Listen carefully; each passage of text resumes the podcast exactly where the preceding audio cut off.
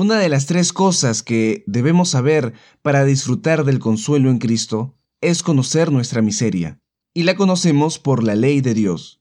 Sin embargo, no podemos cumplirla perfectamente, porque por naturaleza estamos inclinados a aborrecer a Dios y a nuestro prójimo. ¿Cómo hemos llegado a ser tan malos y perversos? Bienvenidos a CIMED Podcast, el podcast de Cimiento y Estándar. Este es el cuarto episodio de nuestra serie Viviendo y Muriendo en Gozo con JC Jans. El tema de hoy es la caída del hombre.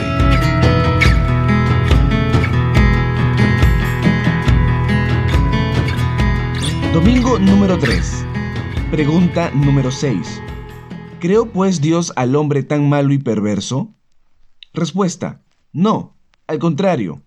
Dios creó al hombre bueno haciéndolo a su imagen y semejanza, es decir, en verdadera justicia y santidad, para que rectamente conociera a Dios su Creador, le amase de todo corazón y bienaventurado viviese con él eternamente para alabarle y glorificarle. Pregunta número 7. ¿De dónde procede esta corrupción de la naturaleza humana?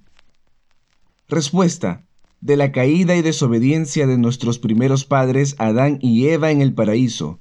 Por ello, nuestra naturaleza ha quedado de tal manera corrompida que todos somos concebidos y nacidos en pecado. Pregunta número 8.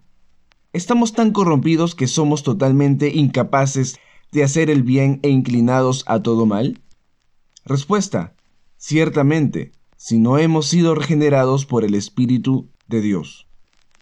La caída del hombre. ¿Cómo es que los hombres somos tan malos y que hay tanta miseria y sufrimiento en el mundo? ¿Es por culpa del Creador o de la materia? Cuando Dios revisó en el sexto día de la creación todo lo que había hecho, incluido el hombre, vio que era bueno. Adán amaba a Dios. No tenía malos pensamientos, no alargaba su mano para hacer el mal, era justo, se parecía a Dios su Padre que le había formado.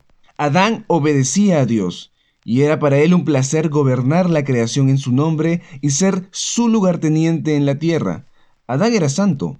Sin duda, Adán y Eva alababan y glorificaban a Dios constantemente hasta con sus cantos. Ellos no tenían falta ni pecado. Después, los pensamientos del corazón humano fueron malos contra Dios, de tal manera que Él destruyó con el diluvio a todos los descendientes de Adán, a excepción de Noé y su familia. En nuestros días tampoco casi nadie sirve a Dios, aunque Él habla constantemente al hombre en su palabra y le da a la humanidad por su bondad, alimento y alegría. Sin embargo, ésta no se acuerda de Él. ¿Cómo es ello posible? Esto proviene de que Satanás, habiéndose rebelado contra Dios, sedujo al hombre, de que nuestra madre Eva, en vez de rechazar decididamente a la serpiente, la escuchó, de que Adán y Eva se volvieron desobedientes, ellos mismos comprobarían lo que quisieron y lo que provocaron. De ese modo entró, por medio de un hombre, el pecado en el mundo, corrompiendo nuestra vida. Nosotros, descendientes de Adán y Eva, somos impuros ante Dios ya desde nuestro nacimiento. El hecho de que los miembros del pueblo sincero de Dios le teman y sirvan se debe a que el Espíritu Santo los convierte en otras personas, haciéndolos nacer de nuevo.